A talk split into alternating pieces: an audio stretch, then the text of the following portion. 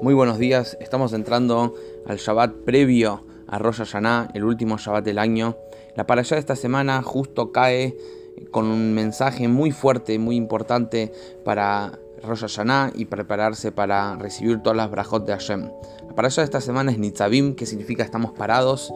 Esto nos habla el último día de la vida de Moshe, que nos paró frente a Hashem para pararnos con el mensaje último antes de partir de este mundo. es interesante destacar que siempre la parashá de Nitzavim se lee antes de Rosh Hashanah y nada es casual, es todo causalidad. Y vamos a ver algunos mensajes que no puede dejar esta parashá. Nos habla de la mitzvah de Teshuvah, sobre que todo yudí tarde o temprano va a hacer Teshuvah, va a retornar y va a volver al camino de Hashem. Pero al principio de la parashá nos cuenta sobre cuál, cuál es el secreto para recibir la bendición de Hashem. Y nos dice, Atem Nitzavim Ayom Kulhem, ustedes están parados hoy, todos los más grandes, desde el aguatero hasta el más simple, desde los líderes hasta los hombres simples, todos están parados frente a Hashem para recibir la bendición.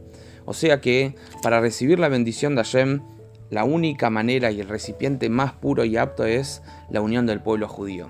Y acá les dejo tres maneras de cómo poder lograr un amor incondicional a todo judío y que realmente haya unión entre todo el pueblo judío. La primera es, ¿quién sabe realmente la fuerte y origen de cada persona? Nadie puede decir, yo tengo un origen, yo tengo un alma distinta, mejor que el otro, porque en fuente, en el origen, en Hashem, nadie sabe verdaderamente de dónde venimos. Aparte, todos venimos del mismo lugar.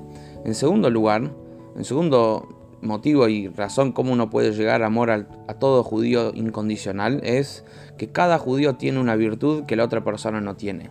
Por más que uno sea y tenga algo que el otro, pero todo judí, cada persona vino al mundo con algo especial y eso es lo que Dios necesita de esa persona que venga a cumplir. Esa es la manera como cada uno tiene que descubrir no solo su potencial, sino saber que cada persona tiene una virtud y en tercer lugar es que cada persona en relación a Hashem, por más grande que sea la persona, somos todos finitos.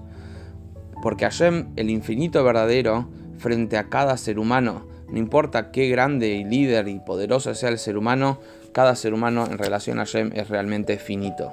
Entonces, cuando uno considera estos tres puntos, uno llega verdaderamente a amar a cualquier judío. Y esta es, este es el recipiente indicado para recibir la bendición de Hashem antes de Rosh Hashanah. Y al final nos dice la allá dos puntos muy importantes. Primero, que cada mitzvah, el hecho que cada yudí puede servir a Hashem, es algo fácil y accesible. La pregunta es cómo. A mí me cuesta, yo no siento, yo no creo, yo no sé. Y explica Hasidut en el Tania algo muy importante que es que cada judío posee una Neyamá, que esta Neyamá es una parte de Hashem, un pedacito, una chispita de Dios, y esto ya te hace parte y esto ya te hace eh, mucho más vulnerable y accesible sentir un poco de calor judaico y acercamiento a Hashem. Y por último, nos habla de la importancia y el poder que tiene la persona de Bejirá Hofshit. Bejirá Hofshit es el libre albedrío que cada uno puede elegir.